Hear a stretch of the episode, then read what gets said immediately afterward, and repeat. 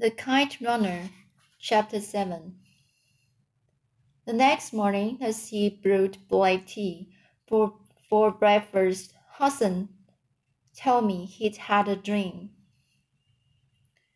We were at Ghargha Lake, you, me, father, Agha Sahib, Rahim Khan, and thousands of our people, he said.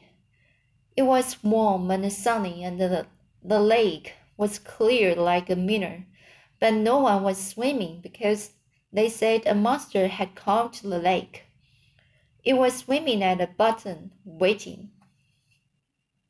He poured me a cup and added sugar, blew on it a few times, put it before me. So everyone is scared to get in the water, and suddenly you kick off your shoes Amir agha, you and take off your shirt. There's no monster, you say. I will show you all. And before anyone can stop you, you dive into the water, start swimming away.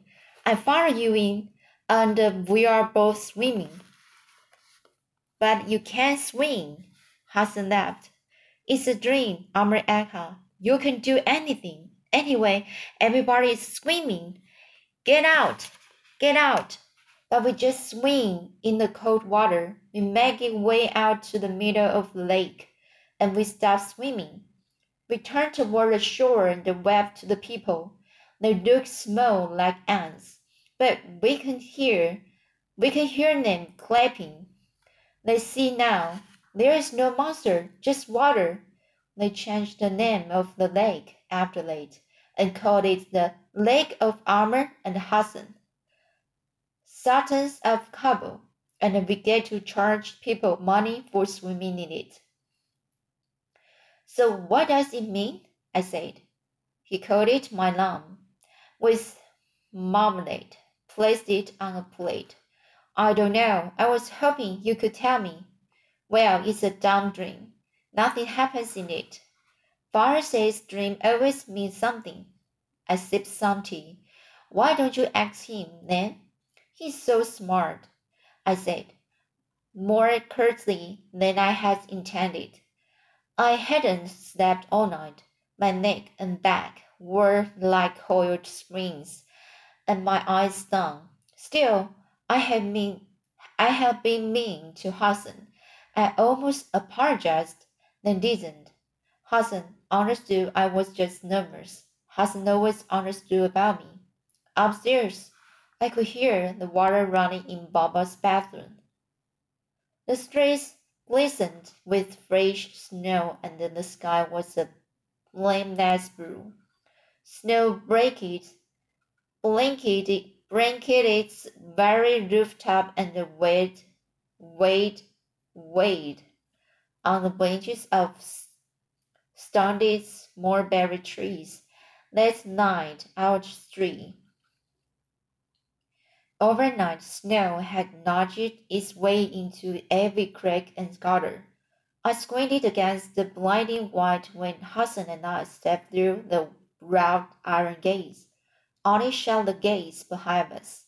I heard him mutter a prayer under his breath. He always said a prayer when his son left the house. I had never seen so many people on our street.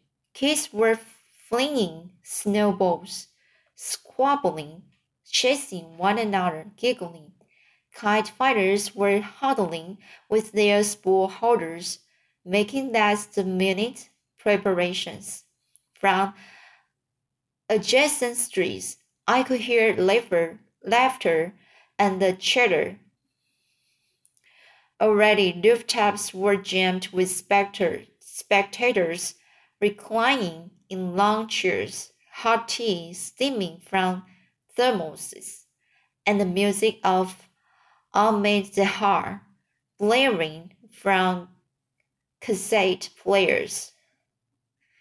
The immense, immensely popular Ahmad Zahir has revolutionized revolutionized Afghan music and outraged, outraged the purists by adding electric guitar, guitars, drums, and horns to the traditional tabla and the harmonium. On stage or at parties, he shrinked, he shirked, he shirked the, the austere and nearly moral stance of older singer, uh, singers and actually smiled when he sang, sometimes even at women. I turned my gaze to our rooftop, found Baba and Rahim Khan sitting on a bench, both dressed in wool sweaters, sipping tea. Baba wept. I couldn't tell if he was waving me, waving, waving at me or Hassan.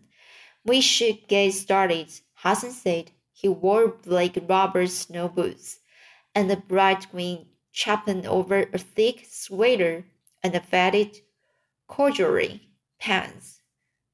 Sunlight washed over his face, and, and indeed, I saw how well the pink scar, scar above his lip had, had healed. Suddenly, I wanted to withdraw, pack it go back home. What was I thinking? Why was I putting myself through this when I already knew the outcome? Baba was on the roof, watching me. I felt his glare on me like the heat of the blistering sun.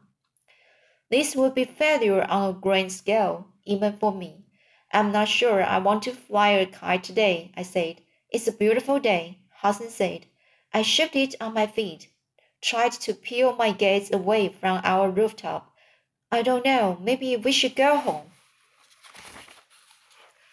Then he stepped toward me and, uh, in a low voice, said something that scared me a little. Remember, Amir agha.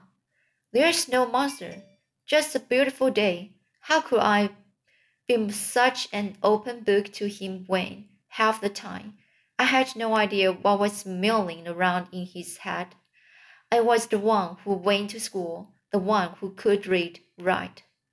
I was the smart one. Hassan couldn't read his first grade textbook, but he'd read me plenty. That was a little unsettling, but also sort of comfort comfortable to have someone who always knew what you needed. So that's the day. I just only some um uh, minutes to read. I will go on this time.